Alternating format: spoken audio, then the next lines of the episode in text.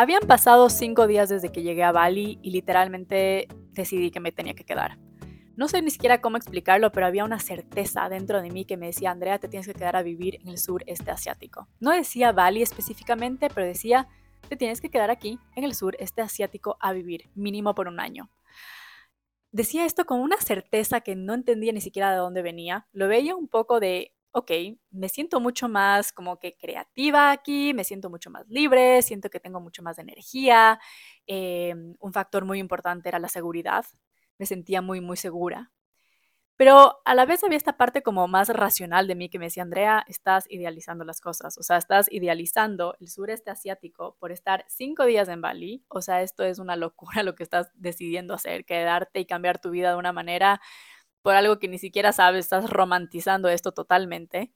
Eh, aparte tus clientes, que, ok, tienes tus clientes en línea, pero viven en totalmente otras zonas horarias. Eh, y aparte tu novio vive en Estados Unidos, como que, ¿qué estás haciendo? No, esto no tiene, no, no tiene ni pies ni cabeza, como quítate esta idea de tu cabeza. Pero a la vez, literalmente decía, a ver, es que Andrea, solo siento que esto es algo que tengo que hacer. Entonces, mientras intentaba tomar una decisión, porque quería poder yo entender qué es lo que yo necesitaba antes de también poder tener una conversación con mi pareja, porque a la vez es una persona con la que, eh, con la que quiero seguir construyendo mi vida, una persona con la que estoy escogiendo crear mi vida y, y lo quiero seguir haciendo. Entonces era un poco como, no sé, no sé qué hacer. Me siento, me siento un poco como puedo, al yo decidir quedarme aquí, puede que yo pierda esta relación y tengo que estar, eh, y tengo que estar como dispuesta tal vez a hacer eso, pero a la vez el sentir que no me quedaba, sentía que me estaba perdiendo yo a mí misma.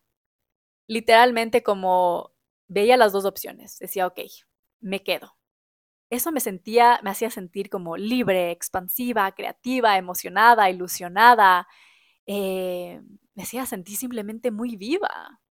Y de ahí visualizaba la otra opción, regresarme. Hijo de madre, no sé cómo explicar eso, me hacía sentir tan como oppressed, me hacía sentir como literalmente encerrada en una jaula, pero sentía que tenía, era como que me encerraba yo en una jaula y yo tenía la llave de la maldita jaula, pero era como que no, me tengo que quedar en esta jaula el decidir irme, o sea, el decidir regresarme, digamos, se sentía que no venía del amor, se sentía que venía del miedo, del miedo de la incertidumbre de lo que viviré en Asia, el miedo de tal vez terminar una relación, el miedo de no estar con esta persona, el miedo de, em, ajá, como que se, ve, se sentía tanto que el regresar estaba regido por el miedo, el quedarme estaba regido por el amor.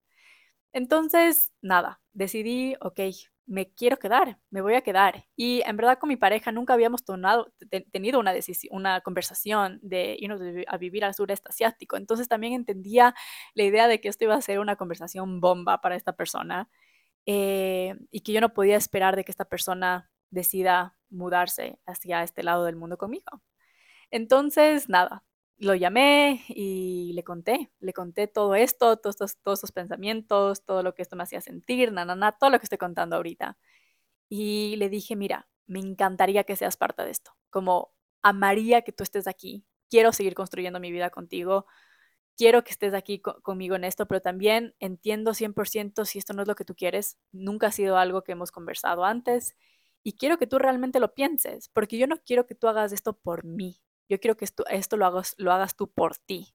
Yo no quiero que un día que estemos como en Vietnam y estemos peleando, tú me digas como que, pero yo me mudé acá por ti. No, no, no, no, no. Yo quiero que tú hagas esto por ti. Y si por ti estás escogiendo venir a vivir acá, perfecto. Pero si estás decidiendo venir a vivir acá por mí y solo por mí, yo no quiero que vengas. Porque eso no es tampoco vivir desde el amor. Y quiero que podamos realmente tomar estas decisiones desde el amor desde el amor hacia nosotros, hacia la vida y toda la manera en la que esto se, va, a seguir reflejando en cómo estamos viviendo nuestra vida. Entonces, bueno, al principio fue de que, a ver, no sé cómo va a funcionar esto, na, na, y bueno, dentro de su trabajo y sus horarios, él también trabajaba en línea, pero su trabajo en línea eh, igual requería eh, reuniones, digamos, con horarios en Estados Unidos Y, bueno, fue como, no sé cómo va a funcionar esto, na, na, y en verdad nos sentimos los dos muy como, como no sé si esto va a funcionar. Y, bueno, las cosas empezaron a suceder de una manera perfecta porque aunque sea difícil y obviamente trajo sus, sus emociones también de miedos, eh, fue que perdió su trabajo. Perdió su trabajo, recibió plata, eh, salarios, hasta recibe salarios hasta noviembre, eh, y le abre oportunidades de tener un trabajo con otros horarios, de poder descubrir otros proyectos que ha tenido ganas de descubrir. Y más que nada le dio la oportunidad de poder decir, ok, ya no tengo un trabajo que me ata, sigamos pensando en esta idea. Entonces, bueno, darse cuenta también de que al no tener trabajo, la vida en, el sureste asiático es mucho más barata que en Estados Unidos, viviendo en Colorado. Entonces, pagar una renta, una renta aquí, pagar una vida aquí, eh, hasta es una, una increíble oportunidad mientras no estás teniendo trabajo. Entonces fue de que, ok, siento que esto es una posibilidad y lo empezamos a conversar de que, ok, queremos hacer esto realmente juntos y él también decirme, realmente quieres que yo esté ahí contigo, como si esto es algo que tú lo quieras hacer sola, yo, yo creo que tú también estés súper certera de que, de que me quieres ahí contigo y fue de que sí, los dos de que, ok, queremos esto, hagamos como que let's make it work y, y, encontremos la manera en la que esto funcione.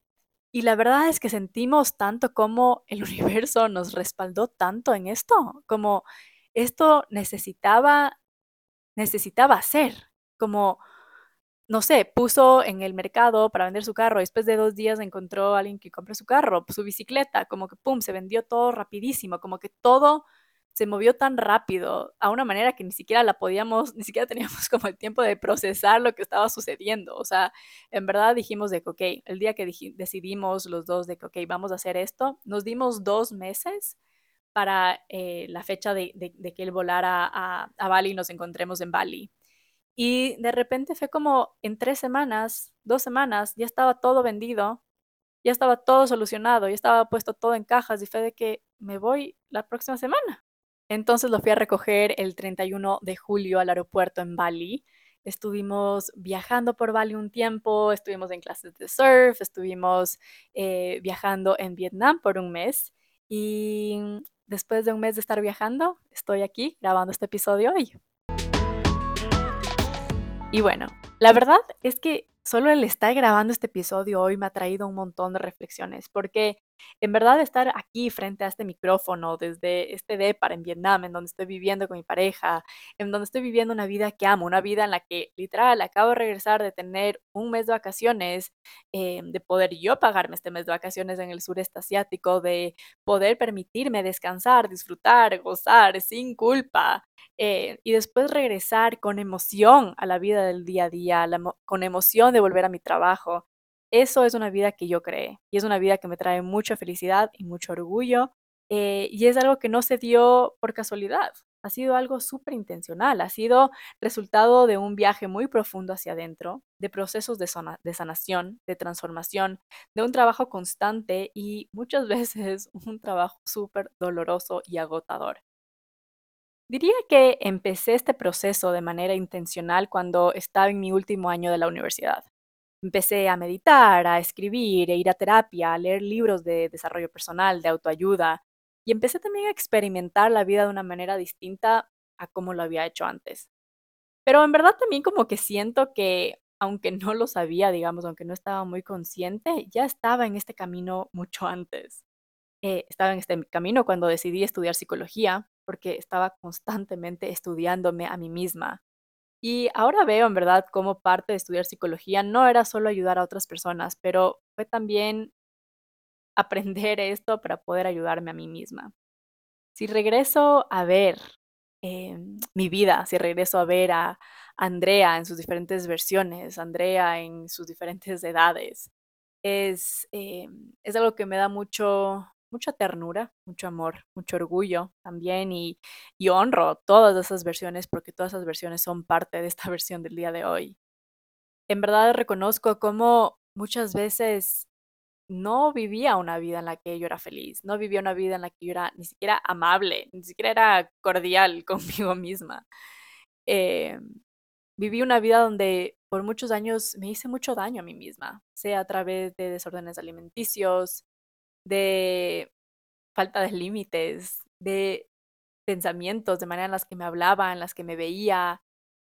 Hay muchas, muchas maneras en las que yo me hice daño. Hay muchas maneras en las que yo sentía como quería literalmente evitar a toda costa a- cumplir con mis responsabilidades porque todo en la vida me pesaba. Y en verdad que vivir esta vida como la, vivo el día de hoy no es algo que puede pasar del día a la mañana. Esto es resultado de una colección de lecciones, elecciones que empezaron a llevarme, llevarme a nuevos lugares, ya que los pensamientos y las maneras de verme, de ver la vida, de contarme mi propia historia, empezó a cambiar. Joe Dispenza habla sobre esto como, em, habla sobre cómo los seres humanos tenemos entre 60 y 70 mil pensamientos al día. Y 90% de esos pensamientos que tienes hoy son los mismos pensamientos que tuviste ayer. Y es por eso que no hay, digamos, cambios en tu vida. Es por eso que no estás teniendo los cambios que tú quieres tener. Porque para empezar a tener cambios tenemos que empezar por crear diferentes pensamientos. Los mismos pensamientos nos llevan a las mismas elecciones, las mismas elecciones nos llevan a los mismos comportamientos y entonces vamos a tener las mismas experiencias que nos llevan a las mismas emociones. Y esto es simplemente como un ciclo, o sea, literalmente es un ciclo que nunca termina. Entonces, si simplemente cambiamos parte de este ciclo, eh, vamos a poder cambiar los diferentes comportamientos y los diferentes, digamos, resultados que, que queremos tener en nuestra vida. Digamos, si tú piensas que no eres capaz de conseguir ese trabajo que sueñas, eh, es probable que vayas a decidir que no deberías aplicar ese trabajo. Entonces, ok, decides no aplicar ese trabajo. Y de ahí te sientes mal de ti mismo y te sientes agobiado de tu trabajo. Y entonces vuelves otra vez a ese ciclo, porque te sientes tan mal de ti mismo, piensas que no eres capaz de, conseguir ese trabajo. Entonces otra vez decides no aplicar, no aplicas al trabajo y te sientes mal de ti mismo. Y esto simplemente son ciclos en los que nos podemos quedar atorados por años y años y años y años. Y hay personas que se quedan trabados por años y años y años y años en los mismos pensamientos que los llevan a sus mismas acciones. Entonces es el cómo podemos cambiar una parte de ese, de ese ciclo para que las otras cosas también cambien. Entonces, por ejemplo, si yo veo de que, ok, tengo este sueño de este trabajo que quiero, que quiero conseguir y pienso, ¿sabes qué? Si tengo este sueño, es porque probablemente es algo que está disponible para mí. Entonces, aplico a este trabajo. Aplico ese trabajo y me siento bien de mí misma, porque estoy haciendo algo distinto, porque decidí, ¿sabes?, creer en mí, porque decidí, em, decidí tomar, digamos, como que chances de que puedo conseguir este trabajo. Y puede que no consigas este trabajo, no te estoy diciendo que porque ya creíste vas a conseguir el trabajo, no. Puede que consigas el trabajo, puede que no consigas el trabajo, no lo sé. Pero ese rato ya estás haciendo algo distinto y estás aprendiendo a verte a ti de una manera distinta por haber tenido un pensamiento y una manera de ver la misma situación de una manera distinta que te tomó a to- a- que te ayudó a tomar una, una acción diferente.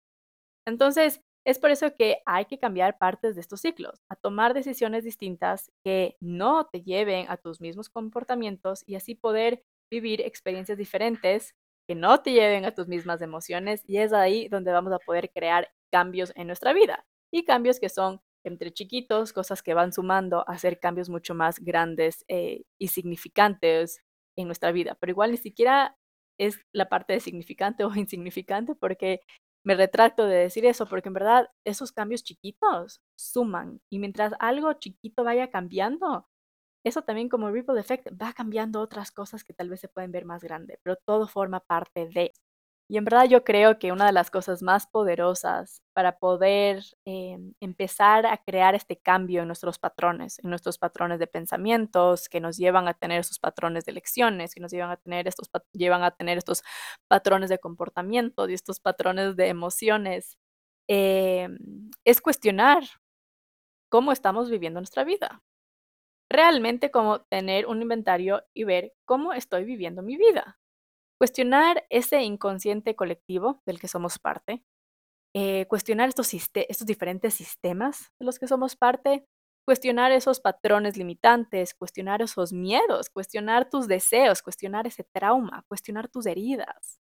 Y también dentro de todo esto es interesante porque siento que con el tiempo, mientras he trabajado con mí, en, mí y lo, lo lo seguiré haciendo de por vida, me doy cuenta de cómo también ha sido interesante como explorar cómo hay cosas también que, que no son mías, que son de generaciones atrás, ideas, heridas, miedos que poco a poco las empecé a sentir como mías, porque estas no habían sido transformadas ni sanadas en las otras generaciones, entonces seguían presentes en mí, en una manera en las que yo las tuve que, yo las tuve que poder transformar para que dejen de em, de limitarme o para que dejen de crear estos impactos negativos en mi vida. Y en verdad, como eso es justamente lo que dentro de poder cuestionar, ¿no? Todo esto es el poder empezar a ser radicalmente honestos con nosotros. Como antes de empezar a deconstruir, antes de tener todas estas, em, estos diferentes, digamos, siguientes pasos de hacia dónde vamos, es realmente ser radicalmente honesto de dónde estás ahorita. Hacer un inventario de tu vida en donde tú observas cómo te sientes, qué piensas de ti misma. ¿Estás orgulloso de ti? ¿Cómo te sientes cuando te despiertas un lunes? ¿Qué sientes al respecto de tu trabajo, de tus relaciones? ¿Qué son cosas que de las que estás harto? ¿Qué son cosas que en verdad te encantan de tu vida? ¿Qué son cosas que quieres hacer más o tener más presente? ¿Y qué son cosas que sabes que deberías dejar de hacer? ¿Tienes energía? ¿Te sientes motivado? ¿Qué cosas quieres y deseas? Hay cosas que no sientes que son posibles para ti. ¿Qué te está nutriendo y qué te desnutre? ¿Qué te dice tu cuerpo? ¿Cómo se siente tu cuerpo?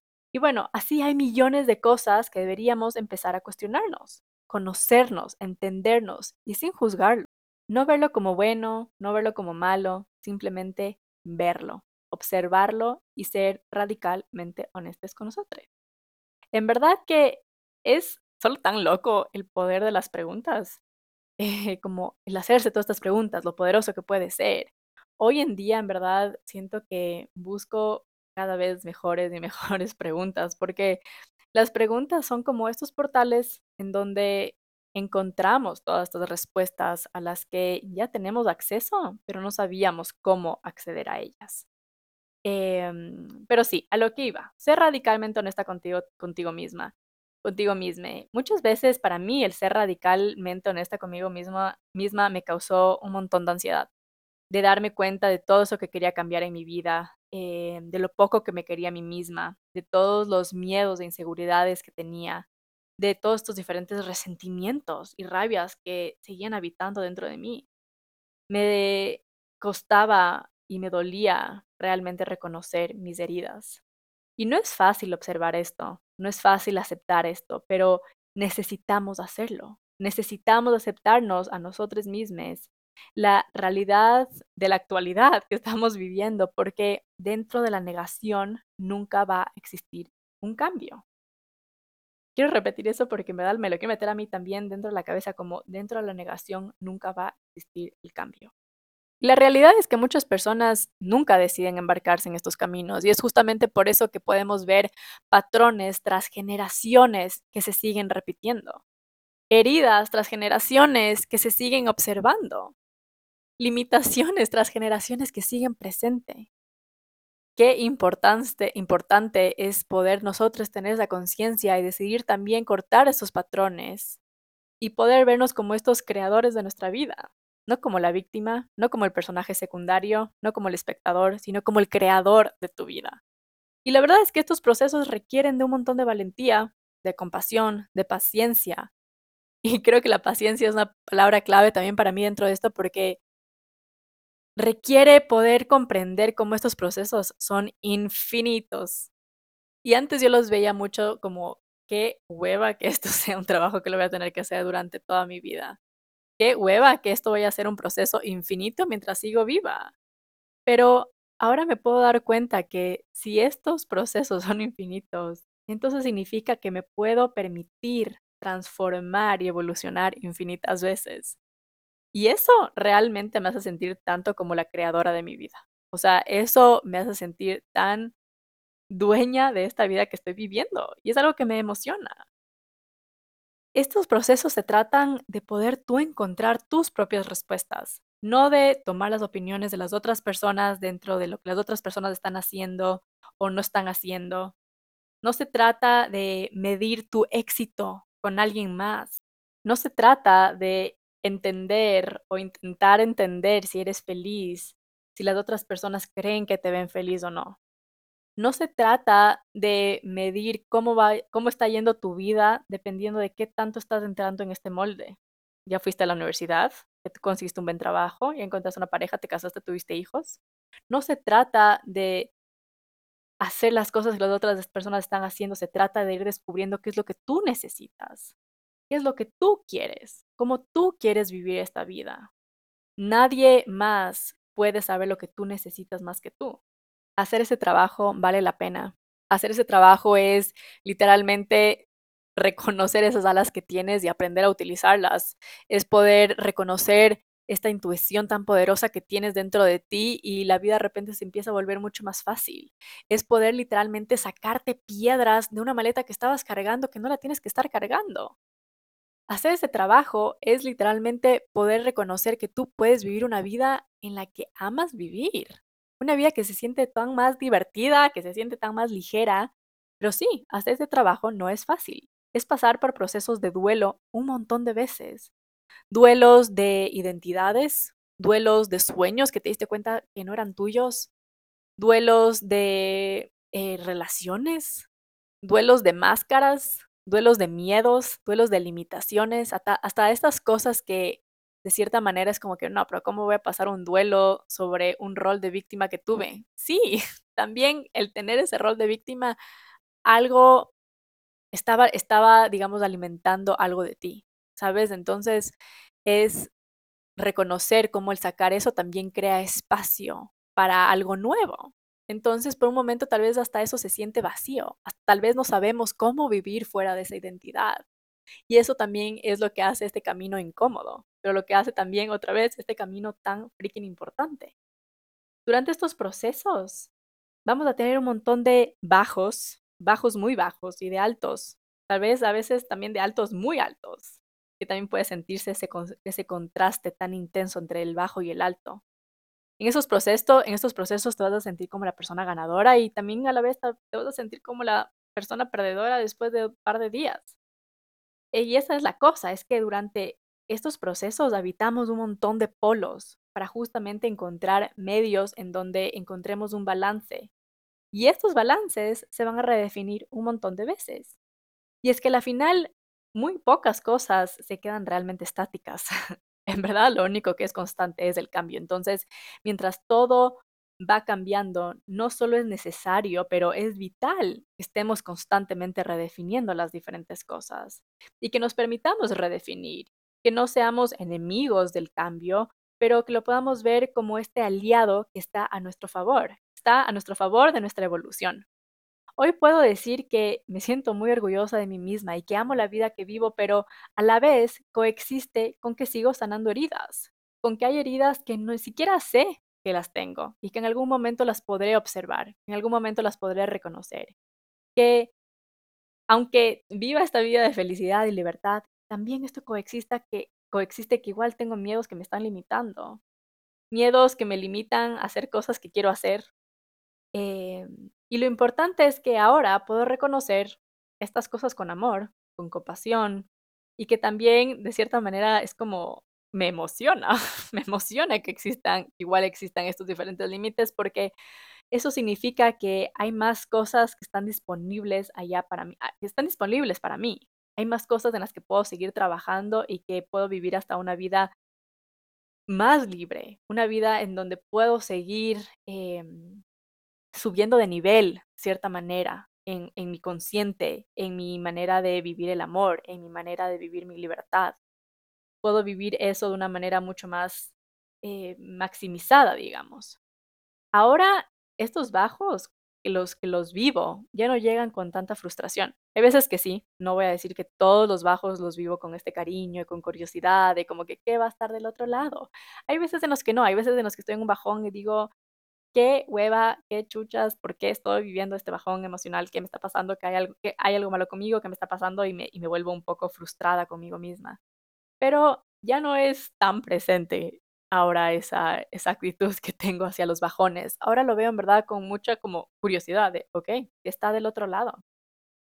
La magia de este camino está en que a través de las experiencias que vayas teniendo, puedas ir como recolectando y de ahí como de cierta manera curating esta cajita de herramientas para que los diferentes procesos a los que te vas a continuar enfrentando puedan llegar con un poco más de certeza de que los vas a poder superar, de que estos, em, estas situaciones, digamos, llegan a ti para tu evolución, de que del otro lado de esa situación vas a encontrar algo tan poderoso, algo tan importante, que durante estos procesos puedas vivirlo con paciencia, con ternura, con cariño y más que nada que puedas realmente ver al amor presente en estos procesos como la guía. Y a la vez, justamente, igual esa es una pregunta que siento que es tan importante, como que, ¿qué es el amor para ti? ¿Cómo tú habitas el amor? Y no pensar en como, ah, el amor romántico. El amor está presente en millones de diferentes maneras. Siento que la definición del amor ha sido algo que he redefinido un millón de veces. Siento que es lo que más ha tenido como redefiniciones en mí.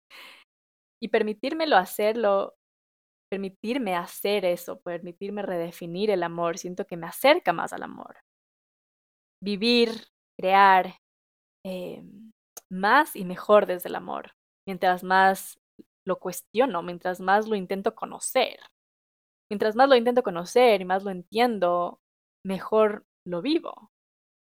Últimamente me pregunto mucho en las diferentes situaciones como que esto es amor o cómo puedo vivir esto desde el amor. ¿Cómo puedo ver esto desde el amor? Siento que hay diferentes situaciones en las que el hacerme esa pregunta me ha ayudado un montón a ser más intencional de cómo me relaciono a otras personas, de cómo me estoy relacionando conmigo misma y por ende me ayuda literalmente a nutrir mi vida mucho más. Te quiero hacer una propuesta con la intención de entender mejor el amor, de entender cómo habitarlo mejor, porque a la final no creo que se trata de amar más, sino creo que se trata de amar mejor. Entonces, quiero que te sientas a escribir preguntas alrededor del amor, tipo, ¿qué es el amor para mí? ¿Cómo puedo vivir el amor? ¿Cómo habito el amor? ¿Cómo se siente la ausencia del amor? Que hagas preguntas em, tipo el cómo se siente, cómo se ve, em, cómo lo puedo manifestar, cómo lo puedo vivir eh, al amor y dejar esas preguntas escritas. No intentar encontrar respuestas. A veces lo que necesitamos un rato también es simplemente escribir buenas preguntas y ir confiando que vamos a tener información poco a poco que va llegando. Pero siento que es importante que empieces a plantarte eso también. ¿Qué es el amor? ¿Cómo habitas el amor tú? Em, no sé, siento que es algo que me, dio ganas de, compartir, que siento que puede ser muy, muy valioso. Pero, pero eso, siento que el poder realmente estar dispuesto a crear un cambio, el estar en el camino hacia el cambio, el hacer ese cambio, el crear, el hacer algo diferente. Es como abrir la puerta a un lugar en donde encuentras millones de posibilidades disponibles para ti. Siento que hay muchas veces que esto es más fácil decirlo que hacerlo. Siento que la mayoría de veces es realmente más fácil hacerlo, es decirlo que hacerlo. Por eso menciono muchas veces dentro del podcast de cómo esto no es un proceso fácil. Pero eso es el beneficio que te puede dar el apoyo de una persona como una terapeuta, psicóloga, psicólogo, em, que te puedan guiar a entender qué son estas cosas que están, digamos, entre la mitad, eh, que están eh, no permitiéndote, digamos, moverte o, llegar a este lugar en donde quieres estar. ¿Qué es esto que está en la mitad de donde estás y donde quieres estar? Em, siento que hay muchas cosas que son súper difíciles de, reconocer y que necesitamos ese apoyo, esa guía. Yo sé que también para muchas personas, y, entiendo que acceder a terapia es un privilegio, y te invito a que si tienes la oportunidad de hacerlo, que lo hagas. En verdad, para mí, el poder tener acceso a una psicóloga es la inversión más importante que yo hago en mi vida. Y Y esta inversión se manifiesta en diferentes maneras, en que me da también más oportunidades eh, laborales, que atraigo más las cosas, que vivo la, abundancia de una manera mucho más distinta. Entonces, nada, también solo quería hacer un, un, pequeño reminder de lo importante que puede ser eh, encontrar una persona que te pueda guiar en estos procesos. Pero bueno, siento que eso es todo por hoy. En verdad estoy súper emocionada de compartir un montón de cosas a través de estos meses viviendo, viajando en, el sureste asiático. He podido, no sé, reflexionar un montón, montón de cosas. Más que nada por también tener la apertura, ¿no? Tener ese tiempo de, no tener mi mente tan ocupada con trabajos, con clientes, em, con diferentes responsabilidades he tenido este espacio de, observar, de estar, de ser, de abrirme a aprender y, ha sido muy hermoso. Eh, quiero poder también conversarles un poco más sobre cosas que he aprendido dentro de, las culturas, y sociedades en las que he estado. Siento que es muy interesante como hay bastantes cosas que son súper similares dentro de, por ejemplo, la presión para casarse. Eso es algo que existe mucho, digamos, en Ecuador, tanto como en Bali, como en Vietnam. Em, pero después hay tantas cosas que son tan distintas y, no sé, por ejemplo, la manera en la que comemos. Es impresionante cómo, no sé, en Ecuador y en, en muchas partes, digamos, en Sudamérica también, no siento que es tan presente en Estados Unidos, pero hay esta etiqueta súper intensa sobre cómo comes. Y si no comes así, como qué vergüenza, como que qué mal, no es de clase, no es de familia, y huevadas así que literalmente lo único que hacen es dividirnos, lo único que hacen es crear barreras que no son amorosas, loco. Y es como que de repente estamos aquí en Vietnam y es como la gente come de una manera tan distinta y es como, wow, en verdad hay tantas cosas socialmente construidas que solo nos están separando. Pero sí, estoy en verdad demasiado emocionada de estar de regreso en el podcast y tengo un montón de cosas que quiero compartir. Eh, también quería leerles este pequeño texto que escribí el otro día, ya que el 6 de septiembre fueron tres años desde que creé el podcast. Y el texto dice así. Hoy celebro a una Andrea quien decidió que su voz importa. Sabía que tenía muchas ganas de hablar y en lugar de quedarse con las ganas, decidió crear su propio podcast. Celebro este episodio, este episodio, no este episodio, este espacio, también este pero este espacio que me ha traído muchas reflexiones, conversaciones increíbles y que me ha recordado que soy un aprendiz de por vida. Celebro a todas las personas que han compartido una parte de sí mismas conmigo en este podcast. Gracias por confiar que en lo que tienes que decir importa. Para mí, celebrar este podcast es celebrar la magia de la vulnerabilidad y el poder de las historias. Celebro tener un sueño y hacerlo realidad, incluso cuando el miedo te mira de frente. Este podcast me ha regalado amistades increíbles, aprendizajes constantes y ha abierto muchas puertas en mi vida profesional. Me he encontrado frente a un micrófono llorando, riendo y diciendo cosas que nunca imaginé decir en voz alta.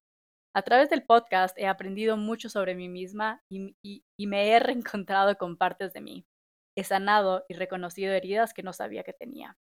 A lo largo de estos tres años he ganado mucha confianza en mí misma y también han habido, han habido momentos en los que la comparación o las opiniones de los demás me hicieron dudar de mí. Han habido muchos momentos de inspiración y momentos en los que me sentí irrelevante.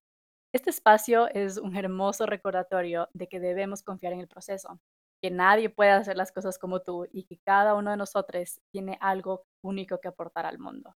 Gracias a las personas que me escuchan, gracias a quienes han escrito, quienes me han escrito contándome lo que este podcast significa para ellas y por compartirme tus reflexiones y tus historias.